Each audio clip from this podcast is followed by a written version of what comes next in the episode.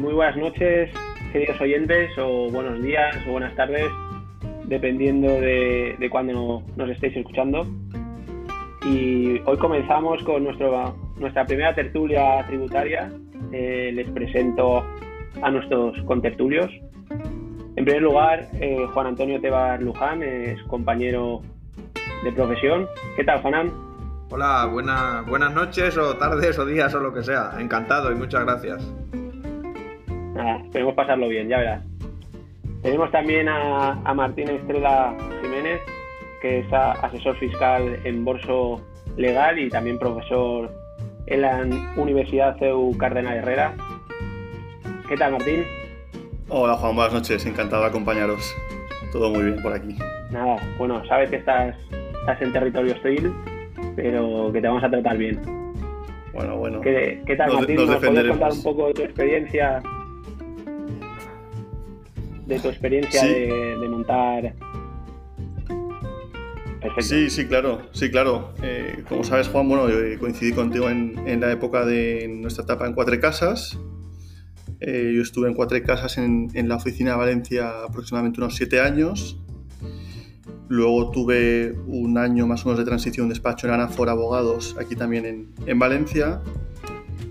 Y bueno, pues al final eh, después de, de, esa etapa, eh, digamos que tuve la suerte de coincidir a través de un cliente en común con un mercantilista, con Juan Manuel Borso de Carminati, y, y digamos que el primero montó el despacho eh, aquí en la oficina de Valencia y a los dos meses yo me uní, vamos, casi casi, me acuerdo que lo conocía con, con una linterna viendo el despacho, desembalando eh, cajas, eh, abriendo la televisión, las pantallas. Y ya llevo dos años y la verdad es que muy contento. Dos años duros, dos años eh, muy sacrificados, trabajando mucho, pero con mucha ilusión, mucha alegría y la verdad es que ya recogiendo frutos. Eh, hemos abierto recientemente dos pequeñas oficinas, una en, en Sevilla y una en Zúrich, en Suiza, y la verdad es que, bueno, creo que va a tener mucho que ver los, los temas que vamos a tratar con, con, algunos asuntos que nos están entrando en el despacho, con, con como bueno, ya comentabas más adelante, ¿no? deslocalización, grandes patrimonios, etcétera, etcétera. No, no, me voy a adelantar. Pero bueno, muy contento, muy bien, ¿verdad? Muy, bien, muy, muy interesante. Me alegro, me alegro. Y, y, bueno, y luego también tenemos a nuestro presentador, Carlos Ramírez Alfaro, compañero también de profesión, y yo, Pau Ballester. Buenas noches, Carlos. Buenas noches, buenas noches a todos. Con ganas de empezar, ¿no, chicos? Sí. Sí. Muy bien. Pues bueno, eh, para comenzar, lo primero, el vino, porque como sabéis, eh, el podcast se llama Tributos y Vino. La idea es que todos, eh, que esto era un formato tertulia, que todos estuviéramos en el mismo sitio y degustando el mismo vino, pero bueno, eh, por problemas de logística no, no ha podido ser. Así que bueno, os voy a comentar el vino que he elegido yo. Aquí lo tengo. Eh, bueno, empezamos. El primer vino elegido es un tempranillo de, de Mata, Negra. Es un Ribera del Duero eh, con ocho meses de, en barrica francesa. Y la verdad es que en boca es un vino potente, sin color rojizo, eh, tonos de, frutas de frutas rojas y lo importante, el precio. Eh, yo lo he comprado en bodega y un precio inferior a 9 euros. Así que nada, esperemos que, que nos guste y, ya para la próxima todos tendremos el mismo vino. Eh, bueno, eh, eso, esperemos que pasar una gran velada y con nuestros queridos oyentes también, que lo disfruten. Y doy paso a don Carlos y a ver qué tenemos hoy en el menú.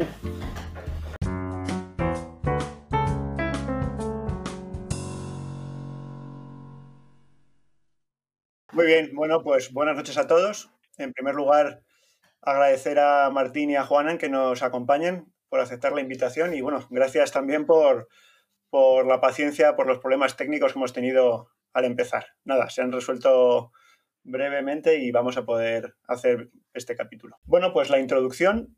Los temas que queremos tratar hoy es la, la, fiscalidad que soportan los profesionales en España, pensando en profesionales con rentas altas, Las, básicamente las dos alternativas son eh, optar por desarrollar su actividad como persona física y en este caso serían rendimientos de actividades económicas sujetas al IRPF soportando unos tipos marginales que estarían cercanos al 50%. Otra posibilidad es constituir una sociedad mercantil con la cual prestan sus servicios profesionales y en este caso eh, se abren dos posibilidades, digamos, a la hora de regularizar o bien, en fin, o ajustar en, su caso eh, la, retribución eh, atendiendo a, las operaciones vinculadas, en este caso que se pongan en una renta que sea de mercado, ahí no, no habría ningún tipo de contingencia fiscal. Para eso hay un, artículo en la ley del impuesto sobre sociedades, el 18.6, que da una serie de requisitos para cumplir que ese, sueldo se ajusta al mercado. Y em, otra posibilidad es cuando se considera que la sociedad es meramente un instrumento sin que está vacía de contenido, no aporta ningún valor, pues podríamos estar cercanos a la figura de la simulación. Bueno, ahora lo comentaremos. Ese sería el, tema inicial. Y eh, a partir de ahí, ¿por qué no plantear em, las diferencias que hay por, la renta, o sea, por el gravamen elevado que soportan estas rentas profesionales en comparación con las de otra actividad empresarial tradicional, digamos, no profesional, que pueden tributar íntegramente por el impuesto sobre sociedades. Y eh, además analizar el tema del traslado de estos profesionales a otras jurisdicciones mm, con un gravamen más reducido. Em, ya que también, eh, dada la facilidad que tienen para desarrollar su actividad en cualquier lugar con un ordenador y conexión a Internet, esa facilidad de localizarse en cualquier jurisdicción, unido a, eh, unido a, esas, eh, a, esas, a, esos impuestos más atractivos, pues que en resumidas cuentas hacen que sea muy fácil deslocalizarse. Y bueno, también es un tema que ha estado de actualidad últimamente por el tema de los youtubers y su traslado a Andorra. Eh, bueno, pues con esta introducción podemos comenzar eh, la tertulia. Eh, en primer lugar, le planteo a Juanan las siguientes preguntas y, ya pues iremos sobre la marcha comentando un poco todos los temas. las cuestiones que le quiero plantear son los criterios para mm, regularizar las sociedades profesionales y otra duda es si se cumple con los criterios eh, establecidos en el 18.6 de, de, la ley, pero la sociedad no tiene estructura, es decir, si la consideramos vacía de contenido, ¿se regularizaría? Es decir, ¿se trata de un puerto seguro en todo caso? Bueno, pues ya adelante, cuando queráis. Gracias. Muy bien, gracias. Mi opinión, se trata de una materia muy casuística. Entonces, es, eh, puede ser complicado, en primer lugar, en caso de optar por la constitución de una sociedad, eh, lo que obliga a la normativa fiscal española es valorar las operaciones que se den, las posibles operaciones que se den entre el socio y la sociedad, ser personas vinculadas, en principio se tienen que valorar por su valor de mercado. Eh, si se cumple ese mandato legal, en principio no tiene por qué haber ninguna regularización, ni ningún ni ninguna contingencia fiscal. Claro, ¿qué pasa? Pues el valor de mercado, eh, el legislador ha intentado en el 18.6, en mi opinión, eh, dotar de, algo más de, seguridad jurídica, una cuestión tradicionalmente polémica y que puede ser eh, pues un foco de litigiosidad también. Y entonces em, establece ahí en el 18.6 de la ley del impuesto sobre sociedades los requisitos, cumpliéndose los cuales, eh, en principio, no habría, no cabría, en mi opinión, una regularización porque ya se, cumpliría el mandato legal de eh, valorar las operaciones entre socio y sociedad a valor normal de mercado. ¿Cuál es el problema? En mi opinión, que si la sociedad no tiene estructura, como bien comentabas, nos vamos al ámbito de la simulación o, en mi opinión, si cuando se trate de una sociedad personalísima, perdón, de una sociedad, de una actividad personalísima y se carezca, y la sociedad carezca de, en un supuesto muy burdo, muy de laboratorio, si, es, si es una sociedad unipersonal sin ningún tipo de medio material y humano, aparte del propio socio, mm, en mi opinión estamos más cerca de la simulación pero en un supuesto, al carecer de estructura, pero en la libertad de ordenación de las actividades, eh, que existe en el mercado, podríamos, eh, podría darse un supuesto de una sociedad complicado o muy, muy polémico, quizá en mi opinión, podría darse el supuesto en que podríamos estar sin ninguna contingencia fiscal. No sé qué opina al respecto Martín. Sí, sí. Martín, ofrécenos tu, tu punto de vista. A ver, yo coincido con, con lo que estáis comentando, con Juan. Al final, eh, creo que hoy en día el supuesto más duro que comentáis, ¿no? una actividad eh, de carácter personalísimo, en lo que al final se requiere de manera imprescindible al socio o socio profesional, casi podemos casi llamarlo, eh, vamos, es bastante evidente que la mera interposición de la sociedad puede deberse a motivos exclusivamente fiscales y no solo para eh, legales o mercantiles como puede ser la eh, limitación de la responsabilidad del socio. Creo que hoy en día ese tipo de, colectivos, eh, creo que poco a poco va habiendo menos. También es verdad que pues, al final, mediante las regularizaciones que todos conocemos de personas, pues actores, deportistas, celebridades, ¿no? Poco a poco, o quiero pensar que poco a poco Em, esa práctica va siendo menos habitual porque al final, eh, como comentaba Juan, es muy importante dotar a la sociedad de los medios necesarios para desarrollar la actividad. Ahora bien, em, ¿qué ocurre? ¿Qué ocurre? Y esta es un poco una reflexión que, me ha pasado a mí en la práctica, cuando se está prestando una actividad eh, profesional, pues un consultor, un arquitecto, etcétera, etcétera, que tiene eh, su plantilla, pues 3, 4, 5, 6, 7 empleados, tiene sus medios personales eh, y materiales, pues su oficina, su estudio, eh, ordenadores y demás inversiones. Y al final em, se le, entre comillas, acudiendo a ese puerto seguro, que, que, creo que es verdad que dota de seguridad jurídica, pero como es una norma al final genérica, no puede prever cualquier casuística. ¿Y qué ocurre en estos casos en los que ese, esa, persona o el socio se ve, entre comillas, obligada a retirarse o a remunerarse el 75% del resultado neto, mermando así eh, las cuentas y la liquidez de la sociedad y, en consecuencia, pues, eh, cualquier posible imprevisto o incluso inversión.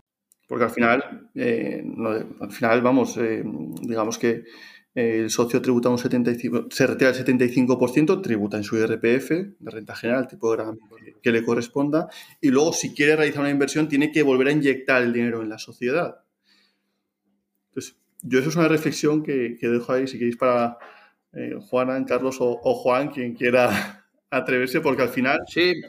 es una casuística que de verdad eh, es, más común de la, de la que parece, de la que nos encontramos.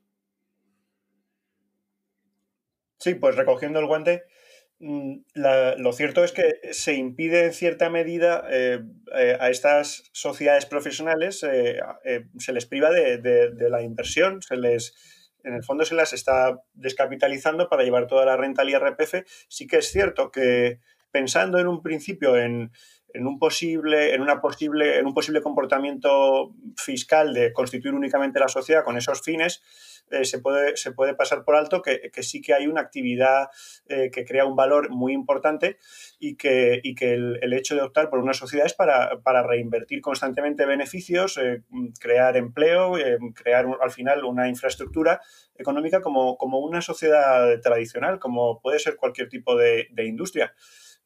Y claro, de esta manera sí que se, se, desincentiva el hecho de constituir sociedades para evitar tributar por IRPF, pero por otro lado se está privando de esa posibilidad de crecimiento a, estos, a estas sociedades profesionales que al final son nuevas formas de crear valor que cada vez están más presentes y, crean más riqueza y, en fin, desarrollo, inversión eh, para las sociedades. Sí, sí que sería una cuestión que, yo creo que antes o después habrá que, replantearse.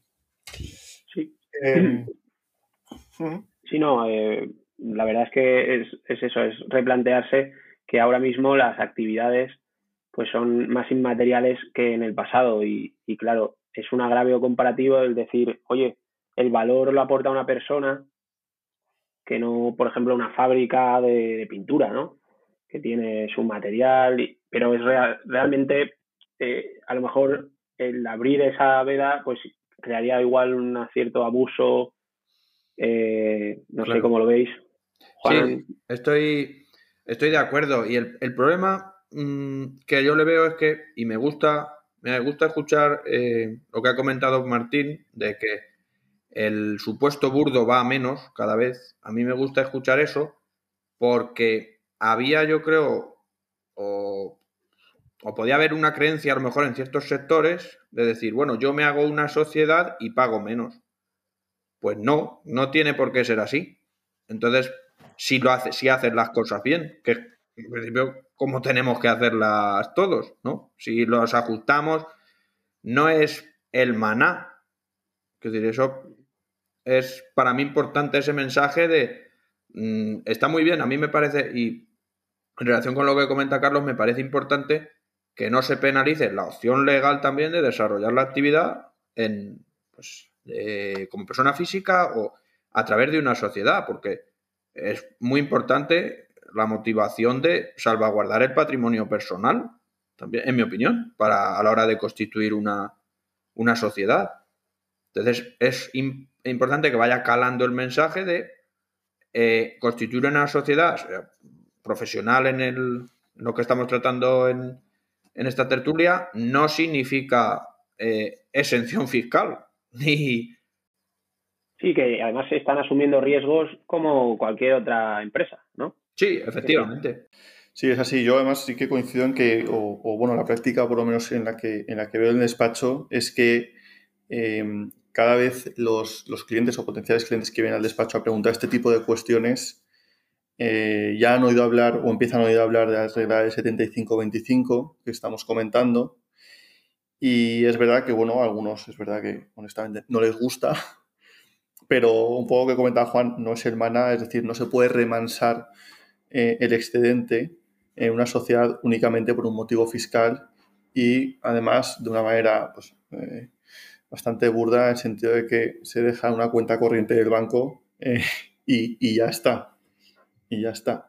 Creo que cada vez más esos profesionales que eh, carecen de medios y utilizar una sociedad, que bueno, la interposición puede ser perfectamente válida si al final de, del periodo impositivo uno se retira el 100% del resultado neto y ya está. Eh, pero eh, no se puede hacer únicamente por, motivos fiscales, vamos, coincido plenamente con, con vosotros.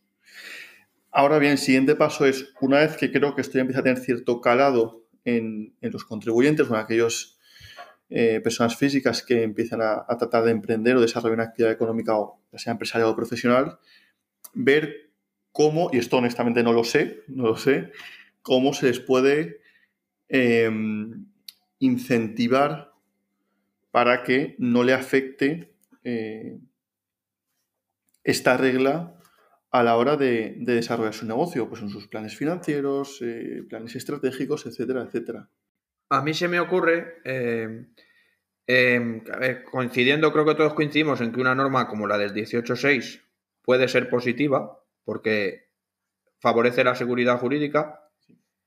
Lo que ya podremos discutir más es los porcentajes, ¿no? 75-25, unos dirán que menos, otros dirán que más.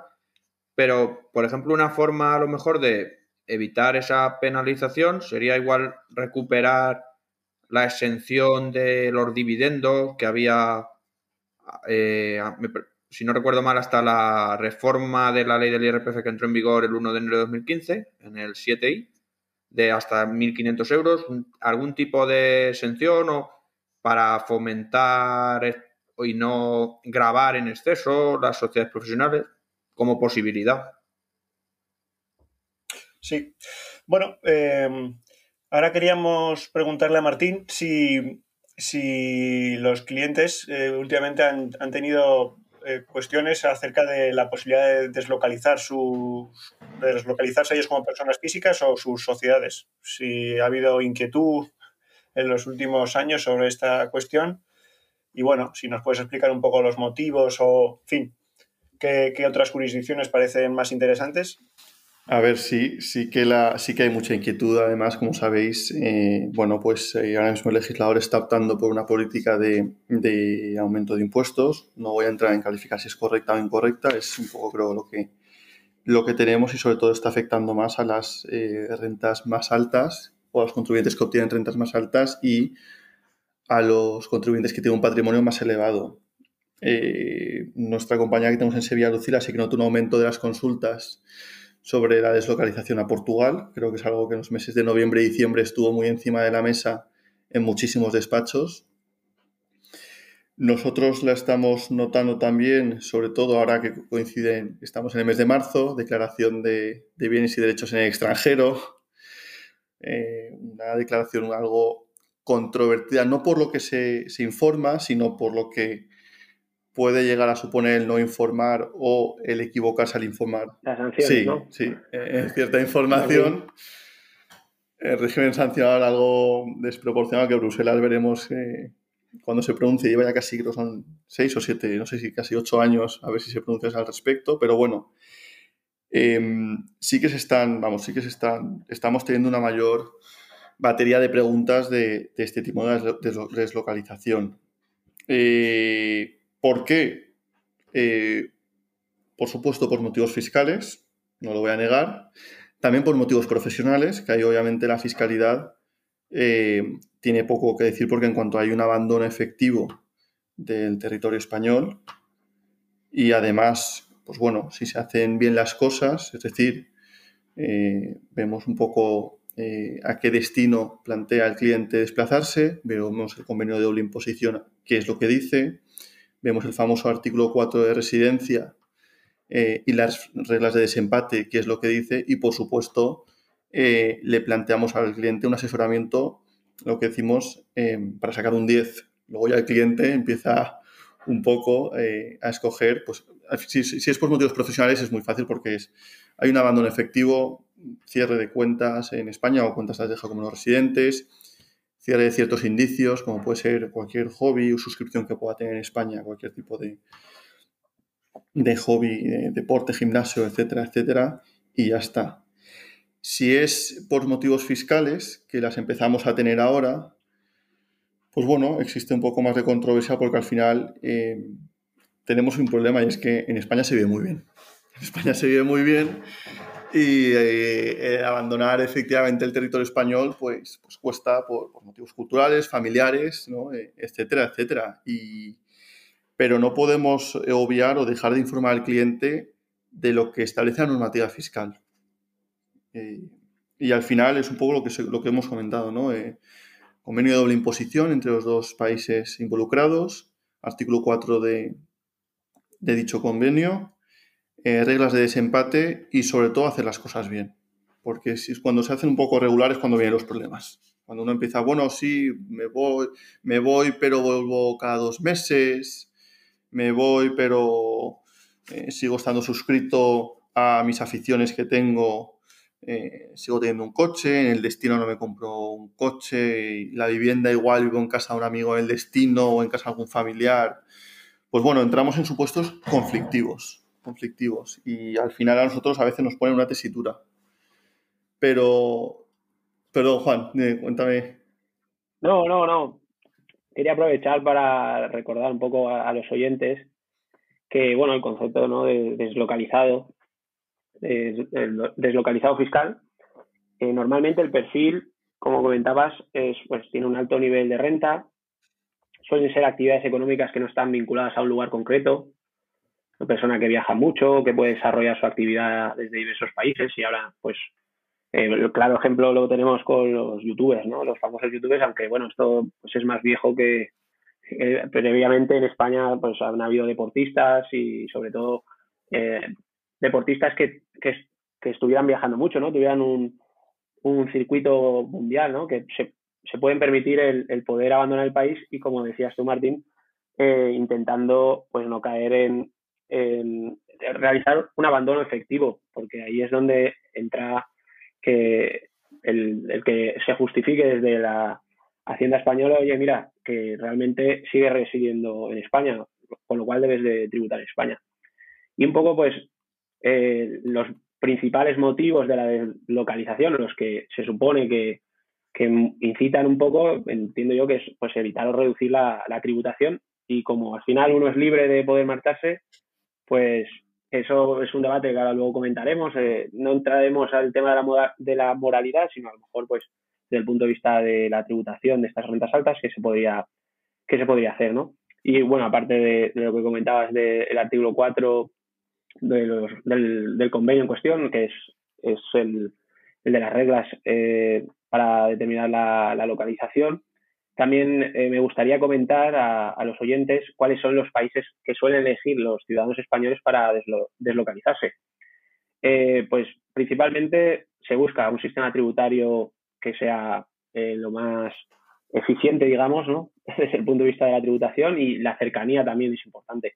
Sí, pues los españoles suelen elegir los siguientes países fiscales, que es Mónaco, Gibraltar, y hasta hace poco tiempo eh, que se considera país fiscal Andorra, y los países con un sistema tributario favorable, como son Reino Unido, Suiza o Portugal, que también has comentado tú, Martín, que es el, el último, el que está más de moda.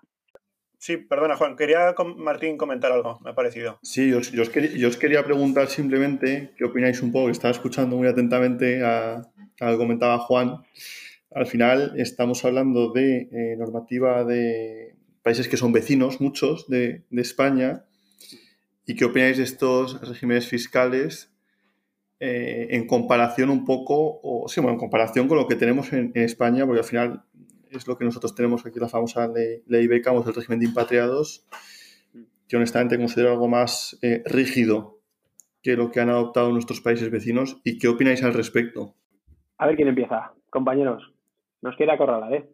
Pues, en mi opinión, eh, mm, echo de menos una mayor coordinación de la Unión Europea. Al menos, ojalá a nivel internacional, OCDE, Incluso la ONU ya ha puesto casi en un mundo utópico, pero al menos en la Unión Europea a mí me gustaría una mayor armonización, porque es, creo que sería la forma de evitar esta competición, por denominarlo así, entre unos países, entre unos Estados miembros y otros, o algunos que no son miembros, pero que están muy cerca. Bueno, yo diría mm, en este sentido que eh, lo que siempre se ha dicho, ¿no? De votar con los pies. Si, si, si, se nos quita, si se le quita a los gobiernos la posibilidad de elegir un modelo de, de Estado, es decir, tantos tributos, tantos servicios, al final se está quitando la posibilidad de elegir al ciudadano. Si, si, un Estado decide ofrecer un nivel de servicios y un nivel de tributación y otro otro, cada ciudadano en el fondo pues escoge, ya nos pasa a nosotros entre, entre comunidades autónomas. Eh, sí que es cierto que al final pues puede ser que el nivel de recaudación total se, reduzca, pero bueno, me parece peligroso, digamos, el tender a la armonización total. No lo sé. Eh, tampoco a lo mejor a nivel Europa esta competitividad ya tan, tan, tan fuerte con algunos países, eh, yo que sé, a nivel societario podemos decir Irlanda, ¿no? Eh, no sé, pero, pero sí que me parece bien dejar la puerta abierta que cada país escoja su modelo de, de, Estado y que los ciudadanos libremente pues escojan también dónde se encuentran más cómodos en ese sentido.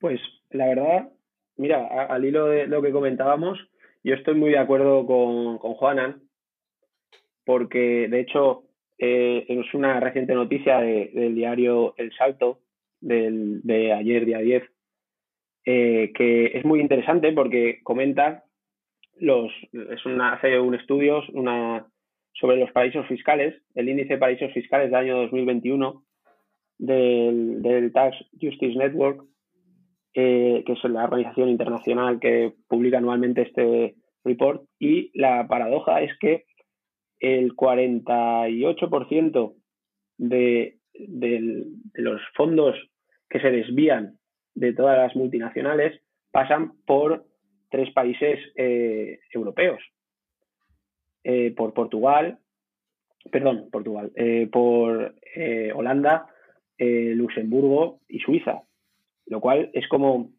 es gracioso, la verdad es un artículo muy interesante, lo, lo retuitearemos eh, para que lo podáis ver. Y eh, es lo que decía Juan, que al final está claro también lo que decís, eh, que hay que ser competitivos, que tenemos que atraer inversión, como ahora también recientemente Italia ha anunciado que va a buscar unos modelos que se ajusten más, pero hay que ver hasta qué punto eh, si esto es al final una, si me permite la expresión, una merienda eh, de, lobos, ¿no?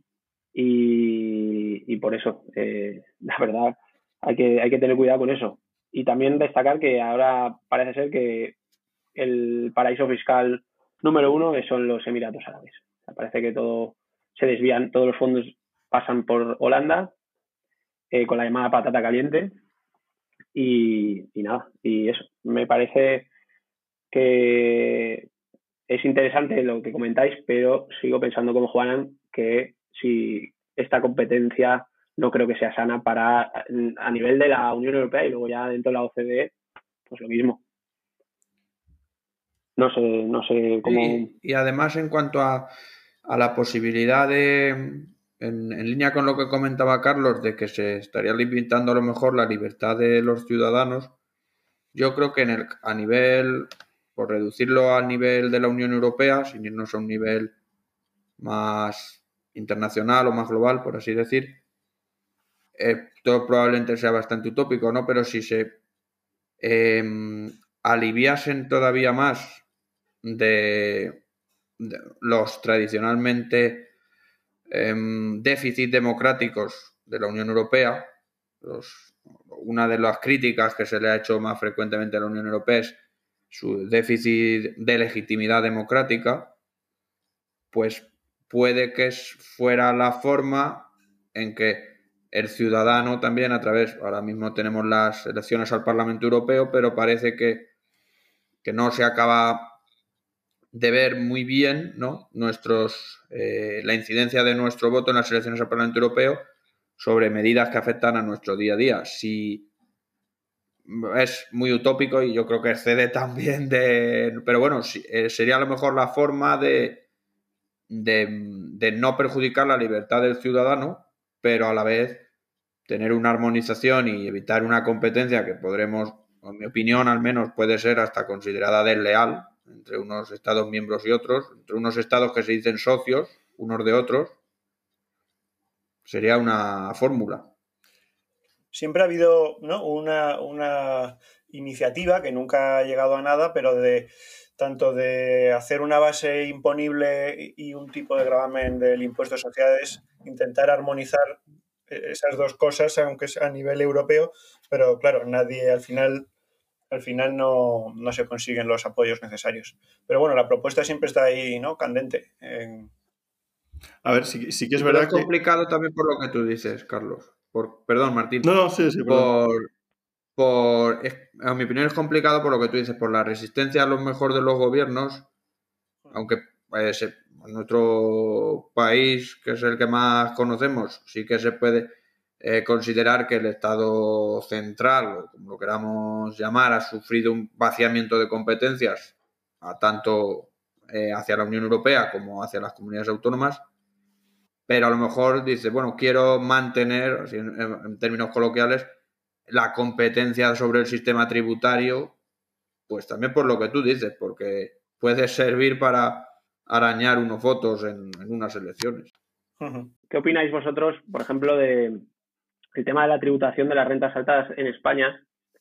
Porque, así como comentaba, la sensación de, de la sociedad es que se pagan muchos impuestos en España.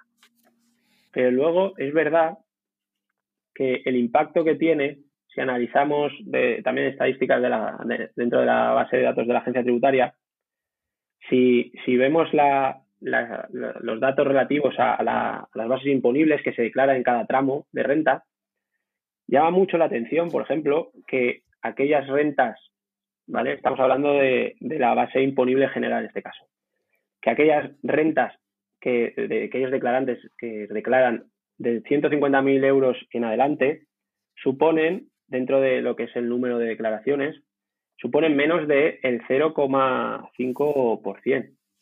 Y en recaudación no superan más del 6% de la, de, la recaudación total. La recaudación total, en el caso de España, por volumen, eh, se centraría en el tramo de los 12.000 euros a los 60.000 euros. O sea, que quiero decir, la sensación de que nos estamos tributando mucho, quizás en ese tramo, es porque la gran mayoría está en ese tramo de, renta, ¿no? De los 12 a los 60.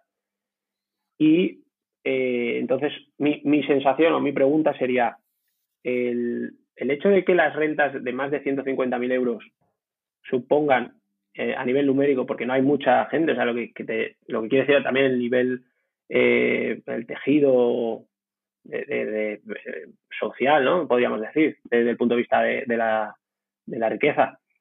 Eh, si representa tan poco y una recaudación tan baja que si realmente exprimiendo más se podría sacar más o, sin embargo, incentivando a lo mejor otras medidas fiscales que pudieran que pudieran eh, ayudar para, para ser más competitivos. ¿Cómo lo veis, Martín? Pues a ver, buena pregunta. Eh, a ver, por un lado, em, coincido en que al final, y yo honestamente voy a decir aquí mi, opinión personal, eh, estás hablando de que has dicho de rentas, eh, los contribuyentes que declaran rentas por encima de los 150.000 euros, si no me equivoco, has dicho que recauda, se recauda en torno al 6%, de, supone el 6% de la recaudación total. claro, y también hemos hablado al inicio ¿no? de, del programa que em, eh, recientemente había habido unas modificaciones en, la normativa del IRPF, o eh, determinadas comunidades autónomas han ejercido esa competencia autonómica para subir tramos, que al final, con todos los respetos, va a afectar a muy pocos contribuyentes y la, y la recaudación va a ser eh, muy poca, por no decir apenas unos cientos de euros. Siendo que además parte de esos contribuyentes podrán, entre comillas, incluso optar a eh, disminuir durante estos periodos impositivos, eh, eh, podrán tener una menor remuneración y así no verse afectados por este tipo de medidas. Luego, por otro lado, los contribuyentes que, están entre los tramos de 12.000 a, a 60.000 euros de, de declaración de la base imponible general, yo soy partidario de fomentar el consumo este, de, estos contribuyentes. Por supuesto, por supuesto que todos tienen que eh, declarar e ingresar. Al final, no nos olvidemos que eh, todo el Estado que tenemos se mantiene mediante la aportación de cada uno, ¿no? Y en gran parte eh, vía impuestos, impuestos directos, impuestos indirectos. Y el IRPF, por supuesto, que no me sé datos, pero estoy seguro de que supone una gran porcentaje de recaudación de cada las arcas del Estado. Ahora bien, también los colectivos, que es la gran mayoría, que tiene una remuneración de entre 12 y 60 años, yo fomentaría más el consumo e incluso el ahorro o el incentivo del ahorro más que eh, la tributación vía IRPF, que al final es una merma para, los bolsillos de cada uno. Ahora que comentas también el ahorro, es también bastante significativo en el caso de la base imponible de ahorro, Aquí ese, sí que se, invierte un poco el, porcentaje de, la, recaudación. Es decir, la, gente que declara entre 12.000 y 150.000 euros eh, supone un menor porcentaje de recaudación que la que declara más de 60.000 euros en cuanto a la renta del ahorro. Normalmente entiendo que la gente que tenga más, mayor patrimonio, mayores rentas, eh, pues utiliza eh, pues, sus rentas eh, se incluyen en la, base imponible de ahorro. Los dividendos. exacto. Bueno, y el último punto antes de tratar ya el tema del esparcimiento sería como qué alternativas, bueno, que ya las estamos tratando un poco, qué alternativas proponemos para para la tributación de los profesionales con estas rentas altas.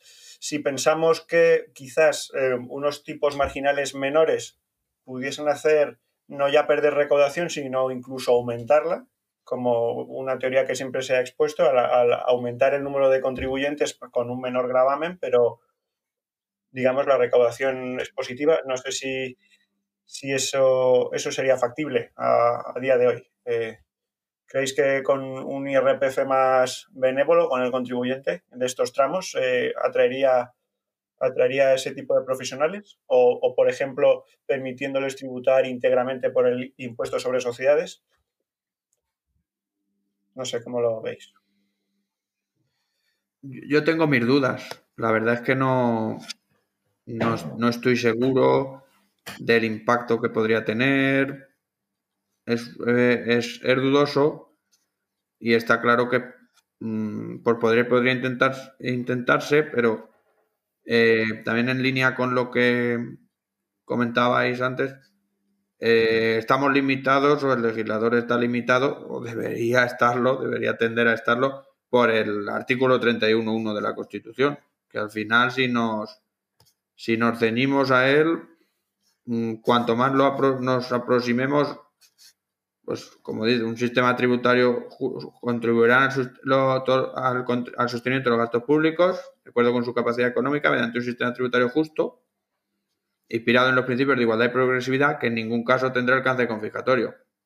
Es cierto que es delicado, ¿no? Es un equilibrio muy complicado.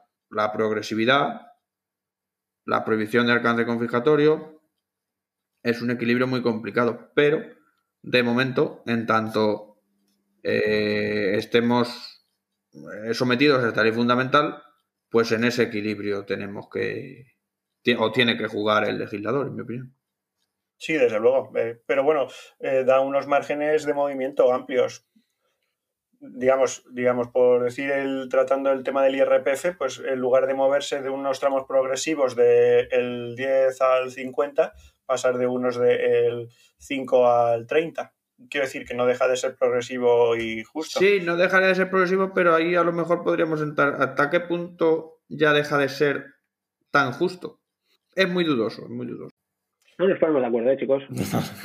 No, yo sí que, por ejemplo, en, el, tema de las sociedades, como inicia la pregunta, en, las rentas altas o en las sociedades profesionales, yo sí que creo que igual se ha, que se ha creado este puerto seguro del 18.6 de la regla del 75-25, podría incluso eh, darse una vuelta de tuerca y ver si, eh, dotándolo de ciertos medios, incluso dotar, o sea, definir un puerto seguro eh, mediante la creación de o que, sean de qué medios son necesarios o mínimos para poder acceder a ese puerto seguro.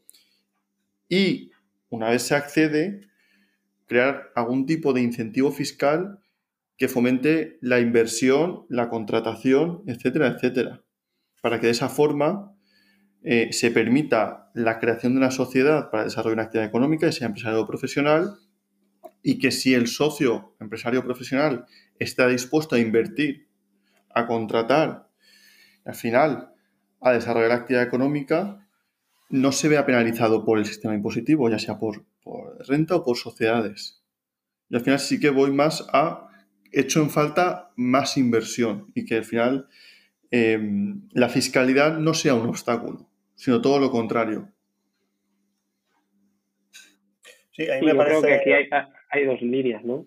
Perdón, Carlos, eh, es simplemente que aquí hay dos líneas, como uno estáis incidiendo más ahora en, la regla de, para las sociedades eh, profesionales, pero luego también, por ejemplo, para atraer a lo mejor al, al, trabajador cualificado que quizá no pueda entrar eh, porque no, pueda crear una sociedad y tenga que ser una persona física la que tribute por renta, recuperar a lo mejor el régimen de impatriados, hacerlo más atractivo a, como últimamente los últimos las últimas dos legislaturas se ha, se ha ido recortando eh, y, y, quizá eh, es que, porque al final en los, los, países de nuestro entorno, sin caer en la competencia que comentábamos antes Juanan y yo, de, de que al final pues eso sea eh, una guerra, pero tenemos dos cosas muy importantes y es que aquí se vive muy bien un clima excepcional, ¿por qué no aprovecharlo? ¿Sabes? Pues ahí tengo mis reservas. No sé, no, no me parece ahí hablando de justicia tributaria que al extranjero se le dé un trato tributario mejor que al nacional. No me, no me parece bien. Ya eso es una opinión personal. Sí que es cierto que haya tres recaudación, pero bueno, en fin, si llega, no puede llegar un profesional extranjero, permitirle tributar al 20 y al español ponerle el tipo marginal al 50. Ya, que sería como todo Ya, ya. O sea, Sí, a nivel ah, recauda- de recaudación sí. tiene todo el sentido del mundo. El español ya lo tenemos aquí. Y el otro, pues, lo No atrae. se puede ir. Claro, estaría en, en juego el principio de justicia que comentábamos antes, en mi Sí, opinión también. Sí, sí. Eso es. Pues eh, hemos aprendido mucho de nuestros invitados. Eh, pasamos al esparcimiento, si os parece, o si queréis comentar alguna otra cosa.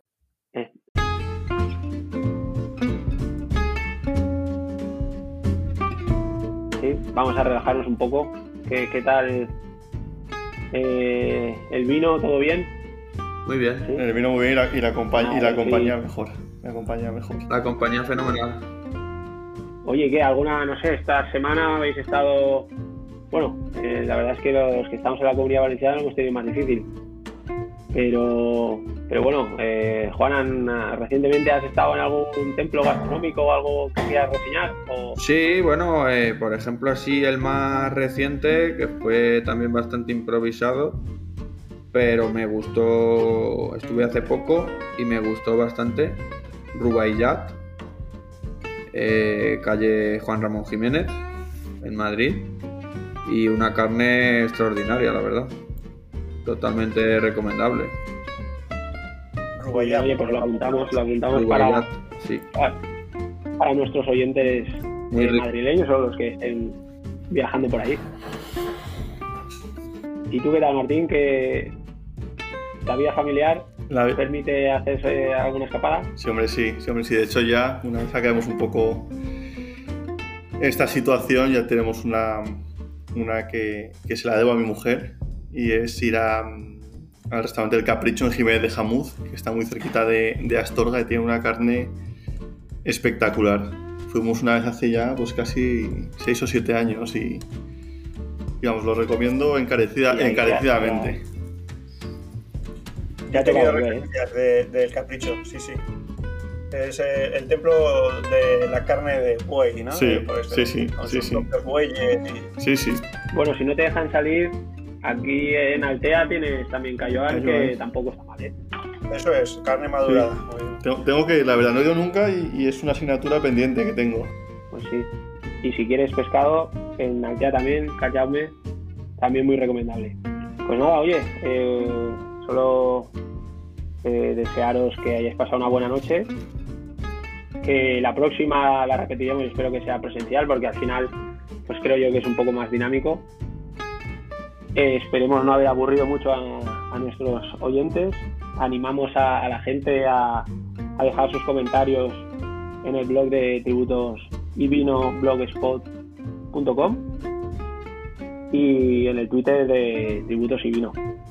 Y nada, Carlos, eh, ¿quieres apuntar algo más? Nada, dar las gracias a, a los invitados por, por venir y habernos enseñado su punto de vista y, y su, bueno, su dejar constancia de su experiencia y, en fin, pues de pues todo lo que hemos podido aprender con ellos. Y nada, y gracias a, a los oyentes, nada más, nada más que decir. Muchas gracias a vosotros. Bueno, Muchas